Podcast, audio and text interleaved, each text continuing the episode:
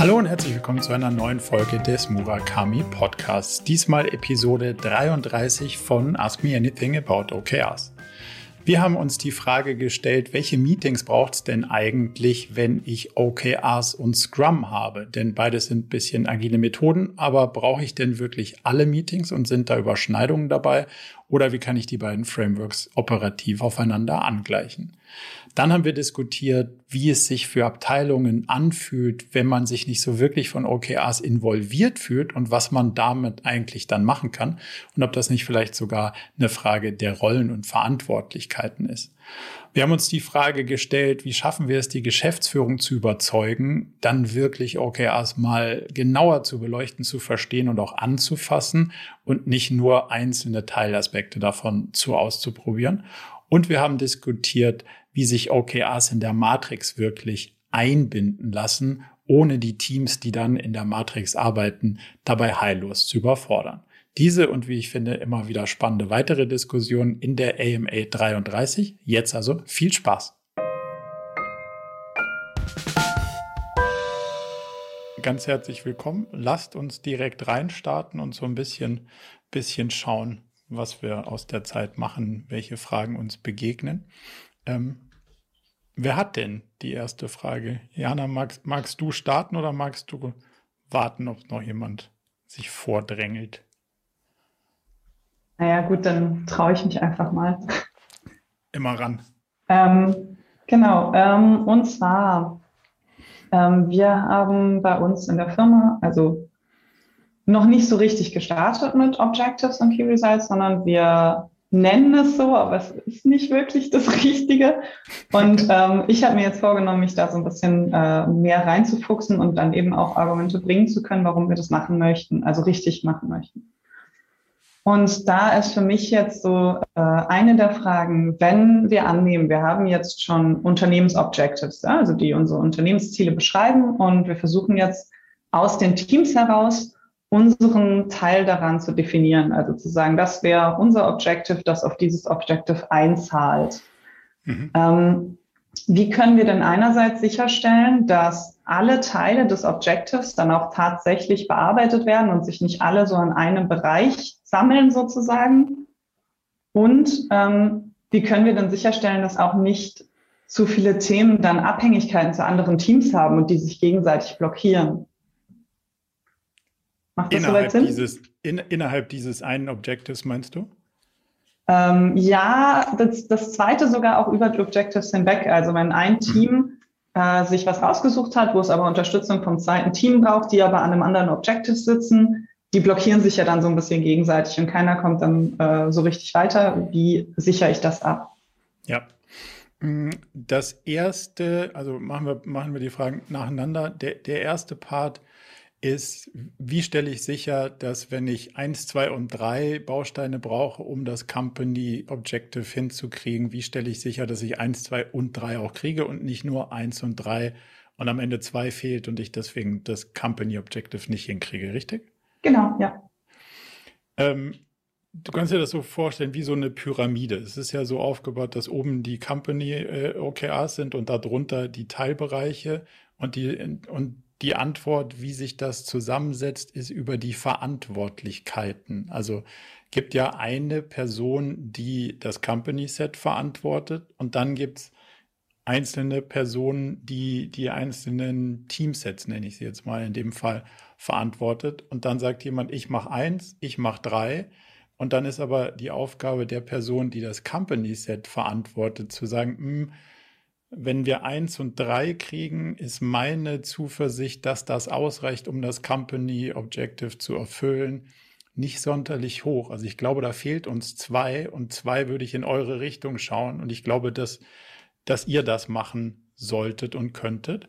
Und dadurch wird ja dann diskutiert, haben wir denn alles auf dem Zettel, was wir auf dem Zettel haben müssen in dem Quartal, damit auch wirklich das Company Objective erfüllt wird. So, das ist mal so das eine Thema. Also wirklich die Rollen und Verantwortlichkeiten glatt ziehen, dass eine Person pro Set verantwortlich ist. Und verantwortlich sein heißt dann auch zu gucken, welche Teilbereiche, welche Teilergebnisse kriege ich denn und führt das dazu, dass das Gesamtpuzzle am Ende aufgeht oder nicht. Damit der, der Teil der Frage klarer geworden? Ähm, ja, absolut. Das sind dann diese OKR-Set-Verantwortlichen. Das ist ja so eine bestimmte Rolle. Ist das äh, einfach, ist das eine Vollzeitrolle oder ist das jemand, der das zusätzlich zu seinen Aufgaben als Verantwortung übernimmt? Ne, es ist nicht eine Rolle, die an dem OKR hängt, sondern in dem ganz konkreten Fall ist es die Rolle des oder der CEO. Weil wer außer mhm. einem CEO sollte die Ziele des Unternehmens verantworten? Würde, würden mir jetzt immer weniger Leute einfallen. Mhm. Demzufolge ist es nicht eine Rolle, dass jemand das verantworten kann, sondern es ist in der Rolle der, der Führungsperson, die das Team verantwortet, die Ziele zu mhm. erreichen. Oder okay. dafür zu sorgen, dass wir alles tun, dass die Ziele erreicht werden können. Ob wir sie dann erreichen oder nicht, steht nochmal auf einem anderen Blatt. Aber dafür zu sorgen, dass es hypothetisch klappen müsste, das wäre in der Verantwortung der jeweiligen Führungsperson. Dankeschön, ja. Und der zweite Teil der Frage ist ja, wie kriegen wir diese Abhängigkeiten auf der zweiten Ebene, auf dieser Teamebene geklärt? Und das hat ja was damit zu tun, a, muss ich es erstmal transparent machen. Also ich muss ja erstmal sagen, ich hätte gerne, dass wir dieses Ziel verfolgen und dafür komme ich aber nicht alleine bis über die Ziellinie, sondern ich brauche was von euch als Team und zwar das. So. Das heißt, ich muss es erstmal explizit benennen, was das denn ist und wozu das denn dienen soll. Und idealerweise dient es dazu, das Company OKR zu erfüllen, weil dann ist es in diesem Dreieck, dieser Pyramide, ja klar, ich mache eins, du machst zwei, jemand anders macht drei. Warum? Damit wir das Company Objective gemeinsam erreichen. Wenn das nicht der Fall ist, dann ist es so, dann muss ich von dir ja sagen, ich habe hier in meinem Marketing-Team zum Beispiel ein Ziel, da brauche ich aber die IT für. Das ist aber nicht zwingend da oben für die Company Objectives verantwortlich gerade. So, und jetzt fängt die Diskussion an. Glauben wir, dass es eine gute Investition der Ressource ist, diese IT-Ressourcen auf dieses Marketing-Thema zu setzen? Ja oder nein? Und das diskutieren wir in dem OKR-Workshop mit allen Anwesenden, weil es ja ein Trade-off ist. Die Ressourcen investiere ich da und dann kann ich sie woanders nicht investieren. Das heißt, das IT-Team kann dafür dann was anderes nicht machen. Und wenn die sagen, hm, um diese Abhängigkeit zu erfüllen, kann ich was nicht machen, was dem Company OKR zuträglich wäre, dann ist die Logik ganz einfach, ja, dann machst du es halt nicht, weil dann machen wir das, was dem Company-Zielen dient.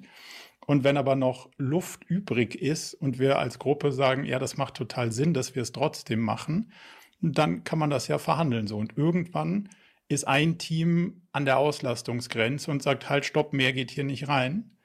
Und dann muss ich als Marketing-Team an der Stelle eben sehen, okay, dann muss ich es vielleicht anders machen, dann muss ich es vielleicht ohne IT-Support machen, dann muss ich mir vielleicht ein Tool suchen, das das kann, oder ich muss vielleicht einen Dienstleister beauftragen, oder ich muss mein Ziel vielleicht kleiner schneiden, dass ich alleine weiterkomme. Und wenn all das nicht geht, dann muss ich vielleicht in dem Quartal einfach ein ganz anderes Ziel verfolgen, damit dann irgendwie mit den Ressourcen, die ich investieren kann, zu einem sinnvollen Ergebnis führt. Sind die zwei Stränge dadurch ein bisschen klarer geworden? Äh, ja, total. Vielen Dank. Sehr gerne. Christoph. Hm, das ging jetzt schnell. Ähm, ah. äh, ja, hi erstmal. Hi. Danke, dass ich eine Frage stellen kann gleich. Und zwar, also ich habe jetzt den, den Podcast schon eine Zeit lang verfolgt und Immer wieder kam das Thema Matrix-Organisation auch hoch und ich weiß auch, wie ihr dazu steht. Allerdings, wir sind in einer Unternehmensgruppe mit 10.500 Mitarbeitern, mit irgendwie mhm. 17 Gesellschaften. Das lässt sich nicht von heute auf morgen ändern. Die Organisation ist halt so, wie sie ist. Ja. Und das Grundproblem, das wir haben, ist, dass wir mit Zielen ganz klassisch so arbeiten, wie man nicht arbeiten sollte. Also quasi eine total lange Aufgabenliste, ähm, wenig inspirierend. Ähm, es ist nicht klar, wer ist wofür zuständig. Es sind Jahresziele, es gibt keine Metriken dazu. Es stehen äh, Jahreserlöse, Deckungsbeiträge als Ziele und so weiter. Also die ganzen Dinge, die, die man eben so nicht machen sollte. Und ähm, ich bin gerade dabei zu versuchen, da irgendwie reinzukommen über die Geschäftsführung und zu sensibilisieren, was mir auch schon gelungen ist dafür, dass wir da so nicht weitermachen können. Und jetzt habe ich das Angebot bekommen, mit dem zuständigen Geschäftsführer darüber zu sprechen, wie man es sonst machen könnte. Mhm. Gleich OKRs einzuführen, also der wird kein Weg hinführen, aber die Frage, die ich mitgebracht habe, ist sozusagen, ob es Sinn macht, ähm, da erstmal über, also auf die Zielformulierung zu gehen, also überhaupt erstmal zu schauen, dass man die Geschäftsleitung und die Führungskräfte dazu bringt, Ziele anders zu formulieren, als ersten Schritt sozusagen. Und natürlich auch schon ein bisschen drüber nachzudenken, was dann das für einen Zusammenhang mit Metriken hat und so. Aber dieses so ein Umdenken auf der Ebene erstmal mhm. zu versuchen, gleich fürs nächste Jahr zum Beispiel, um dann als nächsten Schritt zu schauen, dass man in Richtung OKR geht, zum Beispiel die Geschäftsleitung erstmal, dann zu schauen, wie das läuft. Und ähm, so, also je nach so schrittweise muss man wahrscheinlich vorgehen. Und das war so die Idee, die ich hatte. Weiß nicht, was du davon hältst. Ähm, also das ist eine super spannende Frage und ich bin mir durchaus bewusst, dass wir immer eine Hardliner-Antwort fahren, uns aber trotzdem in der Realität natürlich nicht sofort sich alles anpassen lässt. So wichtig ist, finde ich, in so einem Prozess vor allem, dass man die Utopie teilt. So, also das heißt, dass, dass die Geschäftsführung und du jetzt mal, um, um euch zwei als Pole da reinzubringen, die Utopie teilt, wie könnte es denn geiler werden und warum? So und meine Erfahrung ist, dass es nicht über die kleinen Schritte läuft, hey, wir machen jetzt mal das anders und dann schauen wir mal, was passiert, ähm, weil dann dieses große Ganze im Verständnis oft fehlt. Also natürlich musst du die Veränderung in kleinen Schritten machen, aber worauf ich hinaus will, ist, dass es, glaube ich, hilfreich ist, zunächst mal gemeinsam die Utopie zu zeichnen, wie könnte es denn besser werden und danach die Frage zu beantworten, wie kommen wir denn dahin? Klammer auf, in kleinen Schritten, Klammer zu. Aber erstmal dieses, wo wollen wir denn überhaupt hin? So.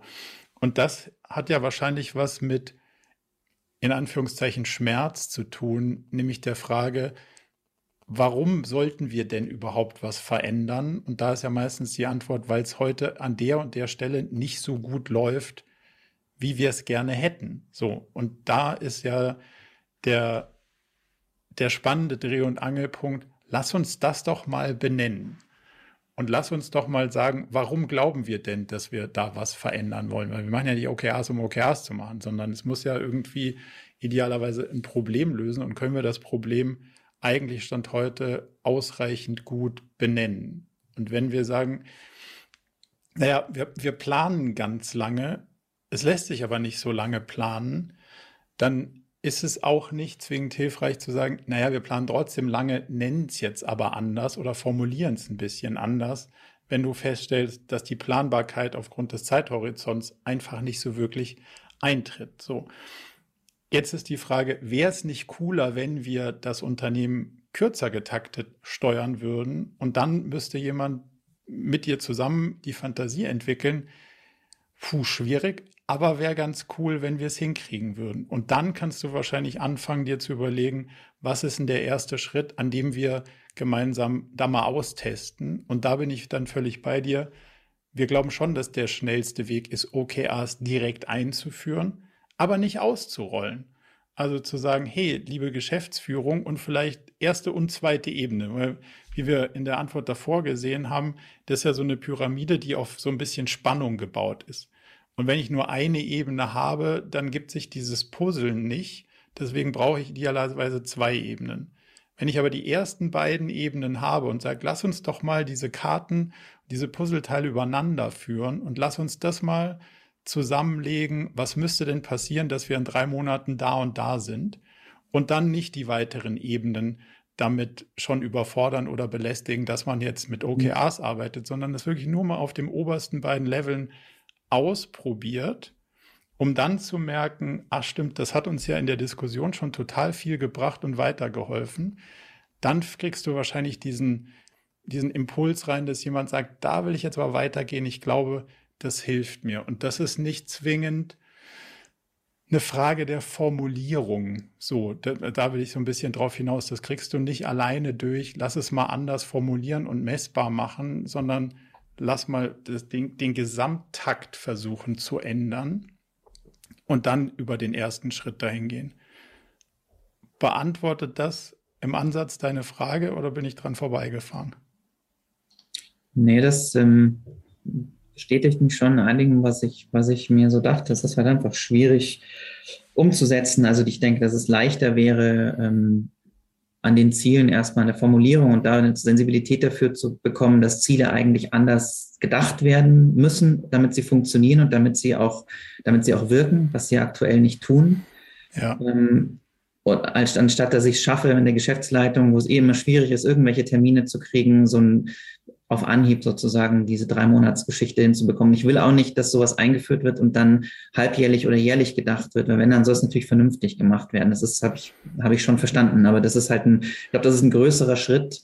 Ähm, gerade weil es auch von innen kommt und weil es nicht aus der Geschäftsleitung mhm. kommt, habe ich so das ja. Gefühl, würde ich sonst einfach abperlen, weil wer bin ich von intern, dass ich mich da wirklich auskenne damit und so. Da kann ich dreimal recht haben, aber das ist. Ähm, das ja. weiß der, Pro, der Prophet im eigenen Land ist schwierig.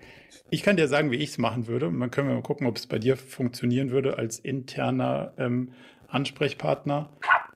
Ich würde versuchen, nicht dafür zu begeistern, zu sagen, hey, jetzt müssen wir OKRs machen und bin der OKR-Profi und deswegen erzähle ich euch jetzt, wie es geht, sondern ich würde fragen, was läuft eigentlich nicht so? Erzähl mal. Und dann erstmal nicht, nicht überzeugen wollen, weil du willst ja nicht überzeugen von OKRs im Sinne von, das muss man jetzt unbedingt machen, sondern du willst ja sagen, also wir zwei Etagen unter euch führen folgenden, spüren folgenden Schmerz, spürt ihr den auch? Oder erzählt mal, welchen Schmerz spürten ihr? Und was da super funktioniert, meiner Erfahrung nach, ist, also wenn ich mich mal in euch reinversetze, würde ich merken, dass es da und da weh tut. Und wenn jemand sagt, Mensch, der weiß genau, wo es uns weh tut, dann hören sie dir zu. Und vielleicht kannst du dieses Schmerz antizipieren hm. für deinen Termin nutzen und zu sagen, hey, also wir hier haben folgende Schmerzen an der und der Stelle. Und wenn ich das mal ein Level nach oben transportiere, könnte ich mir vorstellen, dass es bei euch an der und der Stelle irgendwie wehtut. Sagt mal, wo eure Schmerzen sind. Und dann lass mal gucken, es gibt da sowas, was heißt OKRs. Wenn wir das da mal kurz mental drauf mappen, glauben wir, dass das unsere Schmerzen lindern könnte. Und damit geht erfahrungsgemäß die Tür auf, sich damit, sich damit auseinanderzusetzen. Weil ich sage dir auch, warum, warum ich an der Stelle anfliegen würde. Weil es das andere viel zu operativ ist, als dass dieser Erkenntnisgewinn auf der ganzen großen Ebene einsetzt. Weil wenn du sagst, ja, wir müssen das jetzt nur anders formulieren, kommt der Erste um die Ecke und sagt, ja, Management bei Objectives, alter Hut, habe ich schon hundertmal gemacht. Ist, äh, was erzählt denn der mir jetzt? So, es ist sofort das, weiß ich schon, kenne ich schon, hat nicht funktioniert. Dass du aber das gesamte Denkmuster umdrehen musst und weg von, ich will gerne, dass das passiert, zu, ich habe jetzt hier zehn Leute oder 10.000. Das und das ist mir wichtig. Mal sehen, was sich damit am meisten rauskriegen lässt, ist ja ein essentiell anderes Denken. Und damit musst du, also du drehst ja von, ich hätte gerne das zu, ich habe das und jetzt gucke ich mal, wie ich daraus am meisten mache. Und, und diesen Shift erstmal hinzukriegen, der ist, glaube ich, der, der entscheidende in dem Schritt zu diesem Agilitätsdenken, wie auch immer du das nennen willst. Und den kriegt man wahrscheinlich nicht über Formulierung von den Zielen hin, weil dann einer sagt, naja, ist ja wie mein Businessplan nur ein bisschen anders. Aber das ist eigentlich eine, Grund, eine Grundannahme, wo ganz anders fixiert. Das kommt dann nicht so gut raus. Könnte ein Ticken auf der Metaebene sein, funktioniert, aber wenn man den Schalter dann trifft, eigentlich sehr gut, dass man dann jemand sagt, oh, warte mal, das ist ja wirklich anders, als wir es bis jetzt gedacht haben. Lass mal durchdenken, was passiert, wenn wir es wirklich auch so machen. Mhm, ich glaube auch nicht, dass er erwartet, dass, dass ich dann eher Fragen stelle. Ich glaube, er erwartet schon, dass ich ihn von irgendwas überzeugen will. Vielleicht ist das, das Moment, der Moment der Überraschung auch ganz gut. Das ist, mhm. der, das ist der Punkt, weil die Leute sagen ja auch immer zu mir, jetzt präsentieren Sie mal Ihre Lösung. Und ich so, pff, ich will erstmal ihr Problem verstehen, weil vielleicht habe ich gar keine Lösung. Und das ist ja den, den ist gar kein Trick, sondern das ernsthafte Interesse kannst du ja auch benutzen, weil du ja nicht sagen willst, ich will OKRs machen, weil ich unbedingt OKR-Master oder Champion werden will oder weiß der Geier was, sondern ich will ja wirklich, dass hier was besser wird. So, und jetzt lass mal gucken, ob das überhaupt das ist, was du auch willst, ob wir den gleichen, ich will dir nichts verkaufen, sondern ich glaube, wenn wir das und das und das als Problem sehen und das die Lösung ist, könnte es so klappen. Und damit kommst du wahrscheinlich das erste Mal in so einer Etage anders rüber als viele andere Interpretationen vor dir. Und das könnte zumindest mal auch deiner internen Position diesen Stolperstein geben, den es braucht, zu sagen, hä, jetzt muss ich doch mal verstehen, was der von mir will. Kann auch genauso gut in die Hose gehen, aber das, das kann der andere Approach auch. Das ist Jose, hallo, von der, von der Schweiz. Darf ich da mal einfach reinpupen? Du darfst.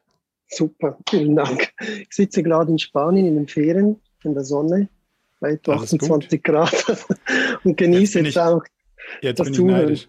Ja, das glaube ich dir. Äh, ich wollte kurz reinhüpfen und zwar die Frage, die Christoph gestellt hat, die bewegt mich halt auch. Weil ich arbeite auch in einem Unternehmen, Informatikunternehmen mit knapp 1000 Leuten, bin in Unternehmensentwicklung und ich bin natürlich auch, wie du wahrscheinlich, Christoph, reingekommen, ziemlich früh und habe meiner Vorgesetzten gesagt, hey, ich habe die Lösung für das Problem, das die Unternehmung hat, nämlich ähnlich ge ge geregelt, wie du das erklärt hast, tausend Ziele und am Ende des Tages wird das irgendwie irgendwann mal getrackt, wenn überhaupt. Und ich kenne OKR aus einem anderen Unternehmen, habe es dort auch eingeführt. Aber das Positive ist halt, wenn der CEO das will, ist das ganz was anderes, als wenn du das willst als Mitarbeiter und die Leute eben die überzeugen willst. Ich habe jetzt eine Vereinbarung getroffen nach bald neun Monaten, dass ich mich jetzt zertifizieren lasse mit OKR. Ich habe mich darauf spezialisiert. Und die Aufgabe wird jetzt sein, dass ich eine Präsentation abhalte. Ja, was ist denn OKR und wieso soll das OKR die Unternehmung wirklich auf einen neuen, besseren Weg führen, um die Ziele besser, effizienter zu erreichen oder fokussierter? Das ist jetzt meine Herausforderung, das möchte ich jetzt einfach mit dir teilen. Ich bin die ganze Zeit auch durch diese Bücher, die es gibt, auch von John Doerr, um herauszufinden, ja, was ist die Essenz oder das wirkliche, der wirkliche Vorteil von OKRs. Und ähm, da bin ich jetzt, da bin ich jetzt noch drin. Da kann ich noch nichts aus dem FF ähm, das raus äh, erzählen, aber mein Pitch wird dann sein, dass ich das innerhalb von drei Minuten so äh, verklicken dem CEO, weil das direkt auch meiner Vorgesetzten, also Vorgesetzter, ähm, dass der das gleich packt, dass der sagt, hey, ich glaube dir, das kommt gut, lass uns probieren und ich möchte es auch im, im Team der Unternehmensentwicklung probieren. Wir sind zehn Leute und nicht größer. Ich möchte gerne ein Beispiel, was, also ein wirkliches Beispiel etablieren, dass, dass es klappen könnte. Und ich habe gelernt, man braucht Geduld und keine Überzeugung. ja, das wollte ich einfach mal mitteilen, aber ich bin ähnlich ja. da gelagert. Es ist wirklich schwierig, in einer größeren Unternehmung da quer reinzukommen. Aber ich teile deine Einschätzung und das unsere Erfahrung. Ähm, das ist eine Erfahrung von dem Lalu genauso wie, wie bei uns. Wenn du sagst, wir wollen wirklich was verändern, dann ist es essentiell, dass du die oberste Ebene dahinter hast, so für dieses und nicht als Sponsor, weil das ja oft so gesagt wird, ja, jemand sponsort die Idee, sondern als, nee, ich will das und ich will das verantworten und ich will dafür, dafür sorgen, dass das passiert. Und dann ist, dann, dann wird's ja richtig essentiell so. Und dann ist genau die Frage, wie kriegen wir das hin in den drei Minuten ähm, oder in den, ich hoffe, es sind mehr als drei Minuten, dass man, dass man es hinkriegt, ähm, sich damit auseinanderzusetzen. Aber dieses Drehen von, der fromme Wunsch ist nicht genug. Und das haben wir hoffentlich die letzten zehn Jahre gelernt, dass man halt es weder voraussagen kann, noch wenn man sich stark genug wünscht, dass es passiert, sondern ich muss Hypothesen haben, wie ich die Ressourcen, die ich habe, am sinnvollsten einsetze, Feedback rausziehen und dann in kurzen Zeitabständen sich wieder neue Hypothesen setzen. Also es ist ein iteratives Näherungsverfahren. Das ist was komplett anderes, als hinzugehen und zu sagen, ich will in fünf Jahren da sein, deswegen muss ich in einem Jahr da sein, deswegen muss ich in drei Monaten da sein und ich muss es einfach nur noch erfüllen. Und das sehen die meisten C-Level nicht sofort so, wenn man von diesem ja, OKR als Modewort irgendwie redet. Und das, glaube ich, ist die Chance, diesen, diesen Shift hinzukriegen. Und wenn du, Christoph, wenn das, wenn das irgendwie der Punkt ist, den du machen kannst in dem, in dem Gespräch, in dem ersten, dann würde ich die Wahrscheinlichkeit als hoch einschätzen, dass, dass dann auch das Interesse da ist, sich der Sache näher anzunehmen. Also ich hatte ja schon ein erstes Gespräch mit der Hauptgeschäftsführerin und die hat mich zwar, das war zwar relativ kurz, aber die hat auch einen großen Schmerz, was das angeht. Und ähm, ich habe am Anfang auch wirklich nur die Dinge versucht aufzulisten, die nicht gut laufen aus meiner Sicht und warum. Aber natürlich war das alles ganz schnell. Insofern glaube ich, das ist der richtige Weg. Das werde ich jetzt mal versuchen in dem Gespräch. Danke. Und äh, falls du nicht weiterkommst, kannst du jederzeit äh, jemanden aus deinem Unternehmen einladen und sagen, so, kommt doch mal hierher, dann können wir mal diskutieren, warum ihr glaubt, dass es für euch nicht funktioniert. Weil ja oft die Antwort ist, ja, aber das funktioniert nur für Startups oder das funktioniert nur für Digitalunternehmen oder das funktioniert nicht, wenn man so und so und so. Manchmal funktioniert es doch und dann wäre es, dann ist ja ganz spannend, wenn man sich darauf einlässt. Also vielleicht kann ja auch das ein Weg sein, dass du es nicht nur alleine diskutierst. Wir, so Formate wie das hier könnten dir vielleicht ja auch helfen. Thomas, du hast eine Frage den Unmute-Button finden. Ja, ja äh, wir, wir, wir, fragen uns manchmal so ein bisschen, äh, wir haben so die Wahrnehmung, äh, dass, dass wir bei uns mit OKRs es nicht schaffen, tatsächlich alle mitzunehmen. Es gibt halt auch Bereiche, die sagen, da, da sind wir komplett raus, äh, das funktioniert für uns nie, wir machen es nicht. Ne? Also HR gehört vielleicht dazu. Es gibt auch andere Abteilungen, die sich da nicht, die nicht drauf einzahlen. Ne? Und da ist dann einfach mal so die Frage an dich, was das hast, hast du so gesehen? Ne? Es hängt es einfach von der Flugebene der OKRs ab, ne? weil es tatsächlich nur ein fachliches Thema ist. Das kann nie so sein. Ich muss eine Ebene höher gehen und ein anderes Ziel ausrufen. Oder ist das halt so, dass du mit OKRs nur, nur Teilbereiche ähm, von Unternehmen abdeckst und es äh, so ein ich, ich nehme alle mit, mit einem OKR ein hehres Ziel ist.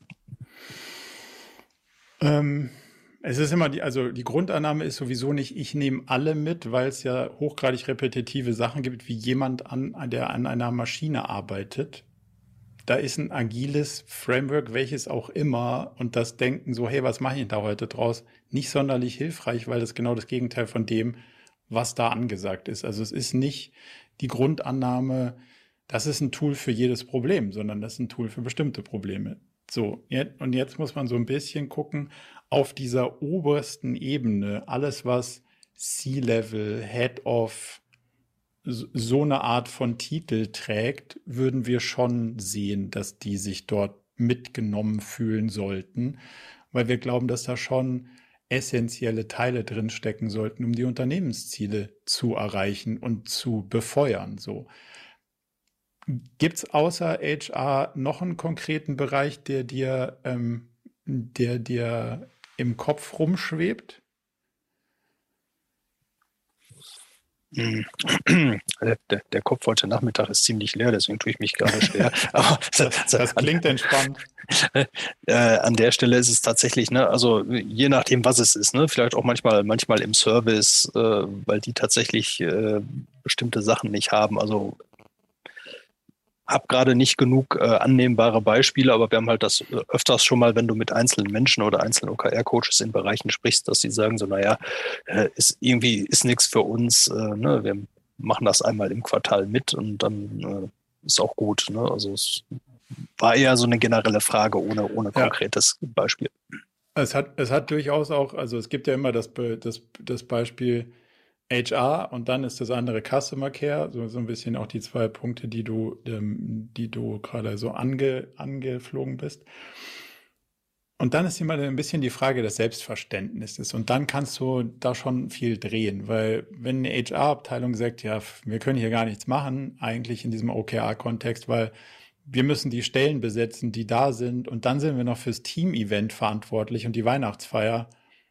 Das kann ich da jetzt reinschreiben, aber das ist es auch dann ist das meistens eher eine Frage der Haltung zu der Rolle und gar nicht mal zwingend eine Frage zu der Anwendbarkeit von OKRs. Weil wenn du auf der anderen Seite jemanden hast, der sagt, wie was, Team-Event, Weihnachtsfeier, Stellen besetzen? Nee, nee, nee, warte mal. Wir hier verantworten die Kultur in dem ganzen Unternehmen. Und deswegen können wir A, massiv was zum Erreichen von Zielen beitragen und B, haben wir massive Ziele, wo die anderen mitmachen müssen, damit wir eine Kultur, eine Fortbildung, eine Innovation, eine was auch immer hinbekommen. Und das heißt, ich nutze das Tool OKRs gar nicht mal nur für mich, um meine To-Do-Liste abzuhaken, sondern ich nutze es auch als Steuerungsinstrument, um die Sachen, die mir wichtig sind, in dem gesamten Unternehmen irgendwie zu verankern. Und plötzlich hast du als Head of IT, Head of Marketing, Head of was auch immer, meine HR-Ziele am Hacken, weil ich dafür sorge, dass du die mitverfolgst, weil ich glaube, das ist extrem wichtig für den Gesamterfolg der Firma. So, und jetzt sind wir in einer anderen Diskussion. Jetzt sind wir nicht in der Diskussion der Frage, kann OKRs da was helfen? Ja, kann es, sondern wir sind in der Diskussion der Frage, wie ist eigentlich die Haltung und das Rollenverständnis? Und wenn ich die einzelnen Haltungen und Rollenverständnisse habe, die ich brauche, in Anführungszeichen, damit OKRs sich so richtig gut entfaltet, dann wirst du auf diesen oberen Positionen hoffentlich wenig Leute finden, die sagen, ich mache da bei diesem Workshop mit. Die Häppchen sind ganz geil, ansonsten interessiert mich das wenig und dann lassen die mich damit hoffentlich auch wieder in Ruhe, sondern du wirst halt Leute finden, die sagen, nee, warte mal ganz kurz, ähm, ich habe sogar was für euch dabei und hier müssen wir rein und das ist wichtig und lass mal das diskutieren und hey, ihr zwei diskutiert gerade zwischen Marketing und IT über ein Thema, aber die Leute in der IT sind sowieso schon kurz vorm Ausbrennen. Lass mal nicht noch mehr Ziele rein, lass mal lieber zwei, drei Ziele raus. Und dann so, und plötzlich ist es was für alle. Merkst du den, den Unterschied? Beantwortet das die Frage ein bisschen? Ja, danke dir. Sehr gut. Dann Christoph nochmal zurück auf deine Matrix-Frage, wenn ich es richtig lese. Ja, genau. Ich habe ja vorher so über die Einführung, zur Einführung gefragt und jetzt, ich habe jetzt auch versucht, mir zu überlegen, was wäre, wenn wir OKRs einführen würden bei uns, ähm, denn das mit der Pyramide von oben nach unten funktioniert in unserer Struktur ja nicht. Also wir haben die Unternehmensgruppe ganz oben, da ist die Geschäftsleitung, die das Gremium, das die, die OKRs machen sollte sozusagen. Dann gibt es einen engeren Kreis der Geschäftsführung, aber die sind ja da quasi zusammengefasst auf der fürs Company Set, wenn ich das richtig verstehe. Mhm. Und dann haben wir eine Ebene drunter, die ganzen Gesellschaften, die in der Unternehmensgruppe sind. Das sind irgendwie 17 oder 27 oder so. Und ähm, da macht es irgendwie schon Sinn zu sagen, die Gesellschaften könnten dann das ähm, Company Set, das könnte man nach unten sozusagen ähm, übersetzen, mitnehmen. Problem ist aber, dass wir ähm, in der Fläche über Standorte vertreten sind, wo ein Teil dieser Gesellschaften, also wo alle, ein Teil dieser Gesellschaften jeweils ähm, vor Ort agiert sozusagen. Das heißt, wenn man jetzt sagen würde, man macht OKR-Sets für die einzelnen Gesellschaften, dann würden auf jeden Standort zwischen vier und zehn OKR-Sets treffen, wo der Standortleiter dann aus diesen vier bis zehn OKR-Sets von oben sein OKR-Set für den Standort basteln müsste. Und Weil dasselbe, ich unterschiedliche Gesellschaften am gleichen Standort habe. Ja, genau, die sind quasi da vertreten und die haben da auch ja. jeweils operatives Geschäft und so. Und wenn wir, also ich sag mal, es sind mindestens vier Gesellschaften und es sind auch schon eigentlich drei OKR-Sets zu viel, die da von oben nach unten kommen. Und mhm. ähm, und dann haben wir eben parallel noch diesen Strang, dass wir in den Gesellschaften ähm, die fachlichen Führungskräfte haben. Da bin ich auch einer davon, die so ihren Fachbereich haben und die dann die Standorte mit Geschäft äh, oder mit Fachlichkeit unterstützen. Und die müssen eigentlich auch die OKR-Sets aus den Gesellschaften irgendwie verarbeiten, sozusagen. Ähm, da wäre es noch einfach, da könnte man das sagen. Nach einer also, dritten Dimension sogar. ja, ich, ja, ich sage, es ist, es ist kompliziert irgendwie, aber ich, also ich ja. könnte auf jeden Fall so weit gehen und sagen, Company Set wird runtergebrochen auf die Gesellschaften. Die Produktmanager sozusagen sind in den Gesellschaften und machen dann aus dem OKR-Set ihrer Gesellschaft jeden, jeweils ein eigenes. Das funktioniert schon. Das läuft aber dann parallel zu den Standorten. Und die Standorte haben aber das Problem, auf die prasseln quasi mehrere OKR-Sets ein und das funktioniert irgendwie nicht. Und meine Idee war ja. eben zu sagen, die Gesellschaften geben ihre dann nur an die fachliche Seite weiter und die Standorte müssen sich, müssten sich eigentlich am Unternehmensset orientieren, damit es eben nur eins ist. Das, das aber inhaltlich vielleicht zu schmal ist. Ja, das ist so ein bisschen, das ist nicht ganz einfach nachzuvollziehen, ohne mhm. dass man das so mal auf dem Blatt Papier sieht. Aber meine generelle Kritik an der Matrix ist ja, es ziehen zu viele Leute an einer Person. So, und jetzt sagst du ja genau, hey, da sagt jemand mir aus der von oben aus der Holding, was ich machen soll. Einer sagt mir aus der Seite von dem Standort, was ich machen soll. Und ein dritter hat auch noch eine fachliche Idee. Und alle kippen mir Sachen auf den Tisch. Und in Summe ist es irgendwie 150, 200 Prozent des Möglichen. Aber keiner entscheidet. Weil irgendeiner müsste ja sagen so, hey, wenn das zu viel ist, ich habe eins, zwei und drei, welches soll ich denn davon fallen lassen? So, und wenn jetzt aber jeder nur sagt, also meins nicht, ist der Person ja nicht geholfen weil die kann ja die Antwort nicht treffen. Alle sagen, meins ist wichtig, meins auch, meins auch. So, und, und das ist ja der zentrale Konflikt. Und den gilt es zu lösen. So, und jetzt ist ja die Frage, die kannst du ja dann den entsprechenden Geschäftsführenden stellen. Mal angenommen, es ist realistisch, dass es zu viele Ziele gibt für diese eine Person oder dieses eine Team in diesem einen Standort an wen sollen die sich denn jetzt bitte wenden und sagen, ich habe hier A, B und C auf dem Tisch, ich kann nur zwei von drei machen, welches soll ich fallen lassen? Wo gehen die dann hin? Äh, Standortleiter. Na gut, der sagt ja immer, dass dann sein Ziel. Okay. Aber dann ist es ja, dann, dann ist es ja relativ einfach, weil dann gibt es ja schon eine klare Struktur. Das heißt, dann wäre der Standort das OKR-Set und die anderen würden auf diesen Standort Anforderungen ähm, sozusagen an diesen Standort Anforderungen setzen und dann kann man sagen, hey, ich habe hier 15 Anforderungen, ich kann fünf davon machen und zwar wähle ich aus das, das und das. Und dann endet die Geschichte auch schon. So, das heißt, du würdest eigentlich das durchdeklinieren und die anderen, wie hattest du sie genannt, die sind dann die Fachbereiche und so. Die Fachbereiche, die würden als crossfunktionale Anforderung Unterstützung von den Standorten anfordern. Und wenn der Standort sich entscheidet, das nicht zu unterstützen, dann gibt es da keine Unterstützung. Hm, und also schon parallele Stränge sozusagen, die dann eben Querverbindungen haben, aber die nicht in einer Pyramide unbedingt dann sein müssen. Genau, aber in meiner Welt sind sie dann also du kannst dir so ein bisschen vorstellen, den, den Fachbereich würde ich sozusagen, schwieriges Wort, aber entmachten. das heißt, die haben fromme Wünsche und sagen, guck mal, das hier wäre cool, wenn wir es machen. Die haben aber gar keine Leute, weil die Leute hat der Standort. Jetzt können sich die Fachbereiche vom Standort was wünschen. Und dann wird gemeinsam mit den Standorten diskutiert, welche Themen wir machen und welche nicht. Und wenn ich als Fachbereich super Argumente dafür habe, dass dieses und dieses Thema drankommt, dann kommt das dran. Wenn die Argumente von den anderen Fachbereichen stärker sind, dann kommt das nicht dran. Und das heißt, du, du machst aus der Matrix eine klare Linie und sagst, okay, Holding, Geschäftsbereich, Standort. Und die anderen sind dann quasi so ein bisschen wie Gilden und diese ganze, diese ganze Logik aus anderen agilen äh, Frameworken, die haben nicht, die haben keinen Durchgriff. Die können nicht sagen, ich will aber, dass das passiert, sondern die können nur sagen, hey, es wäre sau cool, wenn wir das machen würden, weil wir glauben, es bringt uns was. Die Entscheidung über die Ressourcen obliegt aber nicht dort. Und das ist die zentrale Frage.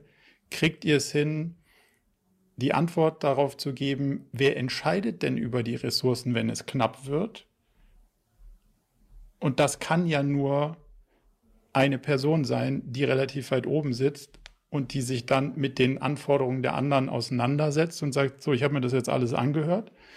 Vielen Dank dafür. Wir diskutieren das hier auch gerne auf einem Plenum, aber aus 1, 2, 3, 4 und 5 wähle ich 1, 2 und 5 aus. So, und dafür gibt es folgende Gründe. Die Annahmen sind, das bringt uns so und so weiter. Du kannst natürlich andersrum schneiden, du kannst aus der anderen Ecke schneiden und sagen, die Fachbereiche haben diesen Durchgriff, aber dann sind die Standorte nicht dafür verantwortlich. Beides habe ich noch nicht funktionieren sehen und würde ich auch nicht probieren wollen. Wichtig ist, dass, dass sowohl die Führungsperson des Standorts als auch die Führungsperson der Fachlichkeit zusammen in einem Workshop sind und sich darüber austauschen, aktiv dass alles nicht möglich ist, sondern dass wir hier ein Trade-off machen müssen zwischen den Sachen. Weil wenn jeder sagt, ja, meine Ziele sind das und meine Ziele sind das, dann wird es halt nicht auf der Stelle, auf der Ebene gelöst, wo es lösbar wäre, sondern man tut so, als wäre es gar kein Problem und gibt es auf eine Ebene, wo es eben nicht mehr lösbar ist, weil wie soll die Person oder das Team darunter sagen, puh, die sagen mir das, die sagen mir das und keiner sagt mir, was wirklich wichtiger ist. Das können die gar nicht lösen. Und dafür hilft ja OKRs. Und du nimmst ja niemandem was weg, sondern du moderierst ja nur die Konfliktklärung, weil du sagst, wer ist denn jetzt dafür verantwortlich, im Falle, dass es nicht reicht, zu entscheiden, ob wir A oder B machen. Da musst du ja erstmal an den Teams gar nichts ändern, sondern du änderst nur was oder du machst nur explizit, wer die Entscheidung treffen kann, wenn wir zu knappe Ressourcen haben, welche Themen wir priorisieren und welche nicht. Das ist ein Weg. Also danke dir auf jeden Fall. Ich komme weiter ins Denken.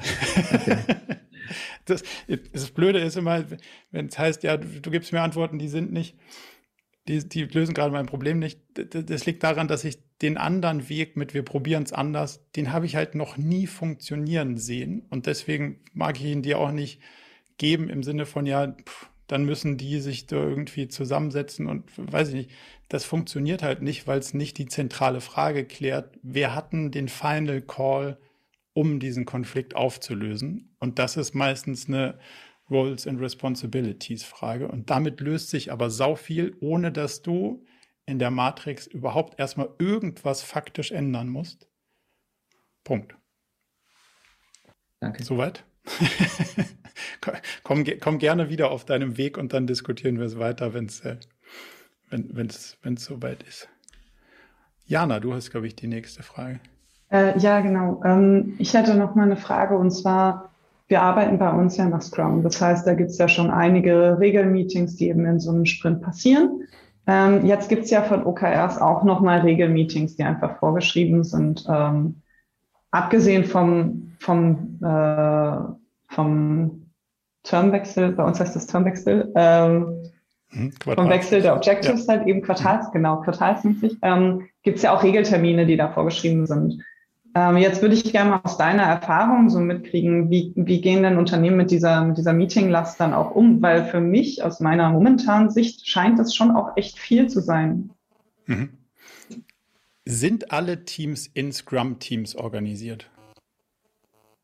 Äh, nein, es ist äh, halb da, halb sozusagen, ja.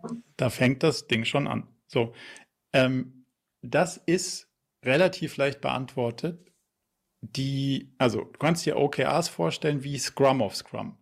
Also ist im Prinzip ein ähnliches Denkmuster. Der Zeitrahmen ist anders und wie du Ziele und so formulierst, ist anders, aber die Grundidee ist eine ähnliche.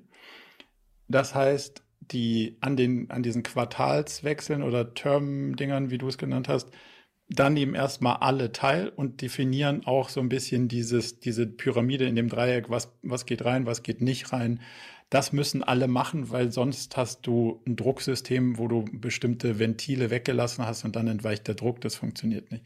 Deswegen OKRs ist da zwingendermaßen das führende System, bei dem alle mitmachen müssen, sonst kriegst du diese Abhängigkeiten nicht verarbeitet. Wenn das gegeben ist, hast du ja halb halb. Das heißt, die eine Hälfte des Unternehmens arbeitet dann an der Erreichung ihrer Ziele mit Scrum und die anderen nicht. So, und die Aussage ist, wenn es darunter ein agiles Framework gibt, was damit kompatibel ist, und Scrum wäre damit kompatibel, wenn man es richtig macht, dann gibt es da keine One-on-Ones, weil dieser Scrum-Prozess ja schon aufteilt innerhalb des Teams, wer übernimmt was, wer arbeitet wo dran und so weiter. Das ist ja sozusagen schon, wenn man es mal anders ausdrücken mag, das Projektmanagement dieses Teams, um die Ziele zu erreichen. Das heißt, an der Stelle endet es damit, dass das Team ein OKR-Meeting hat und der Rest läuft über die Scrum-Meetings. Und damit bleibt es anschlussfähig zu den anderen Teams, weil die ja auch OKR-Meetings haben, miteinander sogar.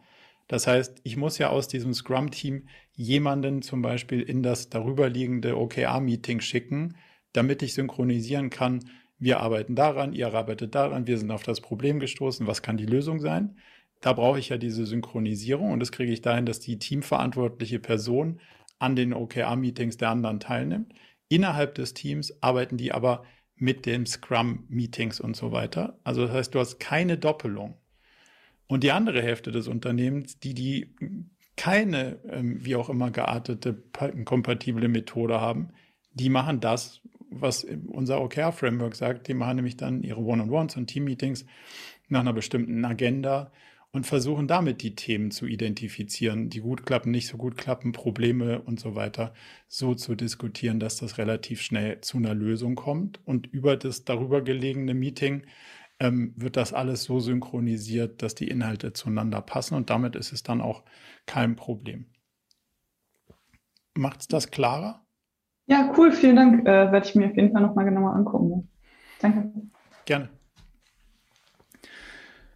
Nikolas. Ja, hi. Hi. ähm, ja, also ich habe schon vorweg den Hintergrund geliefert. Beratungsfirma bedeutet, äh, wir sind halt leider schlicht und ergreifend auch von dem Kunden abhängig. Bedeutet, ähm, trotz dass wir jetzt OKRs seit Anfang diesen Jahres auch eingeführt haben und das eigentlich auch von allen Seiten gefühlt aktiv unterstützt wird, kommt natürlich immer wieder dieser, dieser Beigeschmack von wegen, ah, das ist halt irgendwie mehr Arbeit. Bedeutet äh, eine gewisse Mehrlast, ähm, weil wir schlicht und ergreifend natürlich dann versuchen, OKRs zu definieren, die Tagesgeschäft abbilden sollen, aber dieses Tagesgeschäft einfach auch teilweise sehr groß auch vom Kunden mitgesteuert wird. Ähm, mein Problem dabei ist einfach auch zu verstehen, was gibt es denn da für Strategien, um das einfach naja, weniger als, als Mehrarbeit klingen zu lassen, wie auch immer. es, geht nicht, es geht nicht um eine bessere Verpackung, es geht ja, darum, ja. das Problem besser zu lösen. Ja. Aber ähm, was meinst du genau mit Mehrarbeit? Den OKR-Prozess oder die ähm, Ziele, die sich aus dem OKR-Prozess ergeben? Um ehrlich zu sein, beides, wobei ich behaupten würde, die Ziele sind das größere Problem. Mhm. Also grundsätzlich, spontan fallen mir, glaube ich, drei Strategien ein, weil du danach gefragt hast. Das erste wäre ähm, zu produktisieren. Also sich nicht selber als ich verkaufe Zeit gegen Geld zu verstehen, sondern Dienstleistung zu produktisieren und damit eigene Produkte zu haben, die am Ende auch über die Zeit von Menschen funktionieren, aber gedacht sind als Produkte. Das heißt, du hast Workshop- oder Beratungsformate, die du repetitiv durchführst. Deswegen werden sie besser, deswegen werden sie planbarer, deswegen werden die Ergebnisse irgendwie klarer zu antizipieren und deswegen kannst du auch viel mehr daran optimieren, weil es ja ein Produkt ist und nicht nur ein, ich mache das, was der Kunde mit meiner Zeit haben will. So. Das wäre der Anflugwinkel 1. Ähm, der zweite, ich gucke mal, ob ich noch einen dritten, ob ich den wieder finde, aber der zweite ist, ähm, dass du eben nicht in diesem wir verkaufen unsere Zeit, sondern dass du anfängst mit dem Kunden auch über Inhalte zu reden. Also, dass du sagst, hey, ihr kauft ja unsere Zeit, was soll denn dabei rauskommen? Und die haben ja auch idealerweise eine Vorstellung von dem, was da rauskommen soll. So, wie es nicht so gut bis gar nicht funktioniert, ist zu sagen, ich verkaufe meine Zeit nicht als Zeit, sondern ich verkaufe meine Zeit als Ergebnis. Und dann versuche ich das Ergebnis, was ich verkauft habe, agil zu steuern, indem ich mit OKRs dann versuche, meine Leute irgendwie rein zu, ähm, so zu strukturieren, dass dann am Ende das rauskommt, was ich dem Kunden versprochen habe. Das wäre in der Grundannahme irgendwie komisch, sondern wenn du agil verkaufst, musst du sagen, hey, ich habe hier zehn Leute, die kannst du 100 Tage haben und jetzt gucken wir mal, was aus diesen 100 Personentagen rauszuholen ist. Und das definieren wir zusammen auf dem Weg. Hey, alle drei Monate setzen wir uns hin und sagen, von den 100 Tagen kommen dieses Jahr, äh, dieses Quartal 30 über den Tisch. Also das und das und das wären die inhaltlichen Ziele, die wir uns davon versprechen würden. So, und das ist der Teil, wie, wie du das sogenannte Tagesgeschäft in der Beratung da auch reinkriegen könntest. Und jetzt war die, die Frage ja so ein bisschen mit on top. Und das ist wahrscheinlich, also das wäre jetzt meine dritte Theorie. Die Frage ist, ob das aufgeht. Also ob du sagst, hey, ich rate jetzt einfach mal, aber ihr habt sicher sowas wie so eine Billable Hours Quote. Das heißt, so und so viel Prozent der Zeit muss ausgelastet bezahlt sein. Und die liegt meistens bei irgendwas so von 70 Prozent, 70, 80, je nachdem.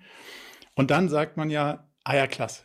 Jetzt haben die Leute ja noch 20 Prozent ihrer Zeit übrig und dann können die das Unternehmen weiterentwickeln.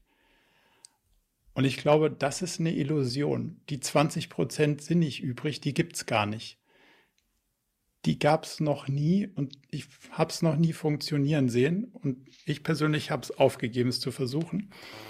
Ich glaube, das ist Reibungsverlust, der entsteht. Das ist bei, ah, ich muss doch mehr für den Kunden machen, was ich nicht chargen kann. Ich muss mich mit meinen Coworkern austauschen. Ich muss bestimmte Sachen verstehen.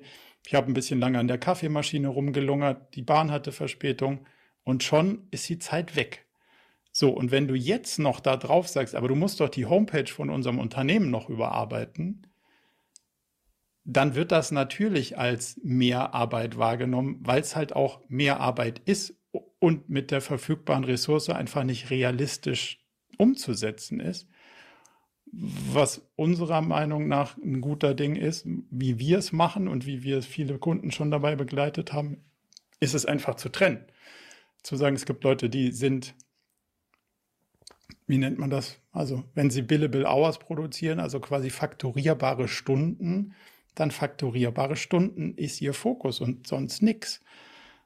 Und davon so viel, wie es geht. Nicht, dass sie überlastet sind, aber ein relevantes Maß. Und dann ist auch gut. Dann ist nämlich auch der Deckel voll, weil die können dann auch gar nicht so viel mehr machen. Und dann gibt es vielleicht andere, die sind dediziert für die Fortentwicklung des Unternehmens. Die entwickeln unsere Produkte weiter, die kümmern sich um die Koordination und so weiter und so fort dieses, wir probieren dieses Puzzle so auszulasten, dass wir auf 100 Prozent kommen, dass die Zeit, die die Leute hier haben, so richtig krass ausgelastet ist, führt, das ist meiner Wahrnehmung, wie gesagt, eine, eine, eine Fiktion, die wirst du nicht erreichen. Und wenn du weiter versuchst, es zu machen, ist die Wahrscheinlichkeit hoch, dass die Leute weiterhin sagen, hey, pff, jetzt auch noch dieses OKR-Zeug. Eigentlich sagen sie ja jetzt noch, jetzt auch noch was an der Homepage machen. Ich habe doch sowieso schon so viel am Hacken das ist wahrscheinlich ein Teil der Diskussion, die du führen könntest, um damit klarer zu werden. Resoniert irg irgendwas davon? Absolut, ja, ja, absolut, absolut. Und es, es ist ja auch nicht so, dass, dass es komplett fremd klingt. Also von daher vielen Dank auch schon. Ähm, ja, meine Sorge ist schlicht und ergreifend dann auch, oder beziehungsweise mein Auftrag dann offensichtlich mehr mit dem Kunden auch zusammenzuarbeiten, um das zusammen zu gestalten, weil, ja, wie du richtig gesagt hast, klar, wenn ich jetzt äh, Leute habe, die halt zwiegespalten sind, es hat tatsächlich noch nie so richtig funktioniert und ja, ja, vielen Dank.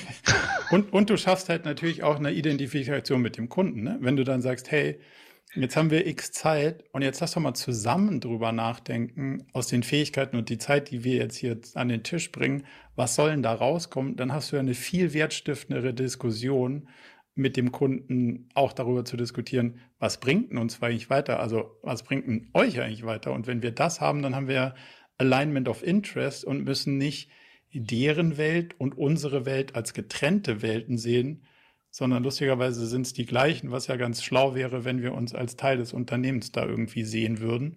Dann finden die uns wahrscheinlich langfristig eh besser und das wiederum hält sich ganz gut für das, ähm, ja, für das Weiterverkaufen von Zeit dann. Also könnte ein spannender Ansatz sein. Passt. Vielen Dank. Sehr gerne. Dann gehen wir noch einmal in die Schweiz an den, nee, nach Spanien an den Pool. ja, genau. Der Schweizer in Spanien. So mit, Span äh, mit spanischen Herkunft. Genau, ja. meine Frage zielt auf das, was ich schon ähm, äh, anfänglich ein, eingeleitet habe. Und zwar, ich sehe die Challenge in diesem IT-Unternehmen, das sehr klassisch, sehr silo-stark unterwegs ist, aber trotzdem im strategischen Kanban ein Kanban hat, das heißt agile Transformation. Das hat mich ein bisschen überrascht. Es wird so immer wegparkiert, aber ich, wie kriegt man jetzt, meine Frage ist, wie krieg, könnte man mit OKR eine agile Transformation für so ein eher starres, altmodisches Unternehmen hinbekommen? Also gibt es eine Möglichkeit? Wie siehst du das? Also du, ich muss das kurz nochmal framen, dass ich richtig verstehe. Ähm, du sagst, ist es möglich, mit OKRs die genau. Einführung von OKRs zu steuern? Auch. Richtig? Ja. Auch, ja, aber gleichzeitig die agile Transformation der Unternehmung quasi so anzukurbeln. Weil die Einführung Tages, von OKRs ist unserer Erfahrung ja. nach immer die agile Organ also Transformation. Ist ja, ist ja eigentlich implizit, ja, diese, genau. So, das heißt, ob ich das jetzt da draufschreibe oder nicht, wir sagen, das ist ein trojanisches Pferd. Das OKR-System, Framework, wie du es immer nennen willst, ist per se ja ein agiles Modell und demzufolge, wenn du es anwenden willst und dich konsequent an der Anwendung abarbeitest und dich immer so weit abarbeitest, wie du es mit dem Unternehmen eben hinkriegst, transformierst du das Unternehmen zwangsläufig über den Zeitverlauf. Das heißt, wir glauben, das passiert sowieso und nicht um seiner selbst willen, sondern um der Ziele willen. Also um weniger Stress hinzukriegen und aus den Ressourcen, die ich habe, irgendwie sinnvollere Sachen hinzukriegen und diesen Schwachsinn und Überforderungslayer rauszusortieren. Das sind ja die Essenzen von der digitalen Transformation. Das passiert damit sowieso. So, also wir glauben, um deine Frage zu beantworten, ja, das funktioniert. Ähm, sich selbst damit zu steuern, also die OKR-Einführung selber durch OKRs zu steuern, funktioniert auch, wenn es auch die OKR-Einführung steuert und nicht nur die OKR-Einführung steuert. Also wenn du es so siehst, dass wir, um es kurz klarer zu kontrastieren, wir wollen nur die Einführung von OKRs mit OKRs steuern, aber nicht den Rest des Unternehmens, dann würde ich sagen, das ist, funktioniert nicht, weil es ist kein Projektmanagement-Tool, sondern ja. es ist ein Zielsystem. So, das heißt, du musst das ganze Unternehmen damit steuern und dann kannst du gleichzeitig auch den Teil der OKR-Einführung steuern, der gleichzeitig schrittweise deine agile Transformation ist. So, und dann kommt wieder die Frage von vorhin, was kann jetzt ein HR-Department damit anfangen? Naja, da muss, müssen sich wahrscheinlich auch ein paar Leute für bewegen, verändern, was auch mhm. immer. Das kann auch Teil der inhaltlichen Ziele sein. Und jetzt können wir das ganze Thema darüber sehr gut steuern, hat aber was damit zu tun, dass wir eben das ganze Unternehmen steuern und damit dann auch diesen OKR und gleichzeitig Transformationsteil und dann funktioniert das sehr gut. Wie kriege ich das hin, ohne die Unternehmung zu überzeugen, also vor allem den Geschäftsführer, dass das, das der mögliche richtige Weg wäre für die Transformation? Weil die Bereitschaft steht ja da. Man will es machen, also eine agile Transformation, aber man schiebt das Vorhaben immer auf die Seite. Und ich persönlich glaube, mit OKR kann man das, könnte man das exzellent lösen. Wie war deine Frage, wie kriege ich es hin, ohne, ohne jemanden davon zu überzeugen? Genau, die, der Trick war ja, du hast anfänglich gesagt zu Christoph, der Witz ist nicht, dass du Leute überzeugst oder die Manager oder wer auch immer, sondern. Nee, ich will nichts verkaufen, aber überzeugen. Oder verkaufen in dem Sinne, genau. Also ja. nicht die, die Art von Überzeugung, das Verkaufen. Das, das ist die Herausforderung. Überzeugen will ich sie schon, weil schau, wenn du sagst, puh, ich würde so gerne abnehmen, aber jetzt gerade nicht dann ist die Frage, ja. ob du es wirklich willst. So, und wenn du nicht davon überzeugt bist, dass du das willst, wird es doch nicht passieren. Und das hier das Gleiche. Und deswegen kannst du ja immer die Frage stellen, hey, der Weg über OKRs das zu tun und uns zu transformieren, der ist auch nicht mehr in Frage zu stellen, weil das haben vor uns schon tausende andere auch gemacht und oh. irgendwie sind die damit cooler gefahren als ohne. Die Wahrscheinlichkeit ist hoch, dass es uns auch mehr bringt, als dass es uns schadet. Also so, der, der Weg scheint schon mal ein bisschen bewiesen zu sein. Das ist jetzt nichts, was man neu mhm. erforschen muss. Die andere Frage ist, will ich es denn eigentlich wirklich? Und mhm. die ist die essentielle. Und wenn ich sage, ja, wäre schon cool, aber ich bin nicht bereit, den Preis dafür zu bezahlen, ich will keinen Sport machen, ich will nicht weniger essen, ich will nicht das und das, ja, dann will ich es nicht stark genug, dass ich bereit bin, den Preis zu bezahlen. Und das ist hier genauso. Also Ver Veränderung heißt halt, ich muss mich auch verändern. Wenn ich mich eigentlich gar nicht verändern will oder wenn es mir zu anstrengend ist, dann wird sich auch nichts ändern, dann bleibe ich halt da, wo ich bin. Wenn ich damit irgendwie ausreichend happy bin, ist es ja auch okay. Aber wenn, und deswegen da so ein bisschen dieser Schmerz, wenn der Veränderungsdruck groß genug ist, dann heißt es, boah, puh, jetzt reicht es aber mal, jetzt muss ich aber wirklich mal ran. Dann wird es auch passieren und dann kann dir das OKR-Framework dabei helfen, sich selbst irgendwie einzuführen und den Laden zu transformieren. Aber wenn diese Bereitschaft nicht da ist und man davon nicht überzeugt ist, dass es mir was bringt und dass es diesen ah, Schmerz will ich nicht sagen, aber diesen, diese Anstrengung bedarf, um etwas zu verändern, dann, dann ist eben noch nicht genug Überzeugung da und noch nicht genug, ja, ich will es eigentlich wirklich und daran würde ich dann arbeiten. Okay, Dankeschön. sehr gerne. Damit haben wir, glaube ich, unsere Stunde ganz hervorragend ausgefüllt. Ähm, vielen, vielen Dank an der Stelle für eure Fragen. Wir würden uns freuen, wenn ihr mit den ganzen Sachen, die wir diskutiert haben, auf der Reise, auf der ihr euch begleitet, auch wieder mal vorbeischaut und dann vielleicht so ein bisschen so den Anschluss fähig macht und sagt, ah, hat, wir haben es probiert, es hat wirklich funktioniert oder so hat es nicht so gut ähm, funktioniert, wir probieren es gerne nochmal anders. Das ist dann auch immer ganz spannend. Also seid eingeladen, gerne wiederzukommen und wir hoffen, es hat euch ein bisschen, bisschen was gebracht und ein bisschen Freude gemacht. In dem Sinne, vielen, vielen Dank für eure Zeit und hoffentlich bis bald. Vielen Dank euch. Dankeschön. Dankeschön. Ciao, ciao. Dankeschön. Ciao. Zum Abschluss noch ein kleiner Hinweis in eigener Sache. Wir haben ja nicht nur diesen spannenden Podcast, sondern auch einen Newsletter, bei dem wir uns versuchen, so aus unterschiedlichen Perspektiven dem Thema zu widmen, wie man eigentlich sein Leben und ein Unternehmen heute so wirklich führen kann und soll. Von daher gibt es da einmal im Monat ähm, ganz spannende Perspektiven und natürlich kriegt ihr über den Weg auch immer mit, welche neuen Podcast-Episoden stattfinden, welche Events wir vielleicht online haben und viele andere Sachen. Von daher meldet euch am besten gleich zur Mailingliste an unter murakami.com/newsletter.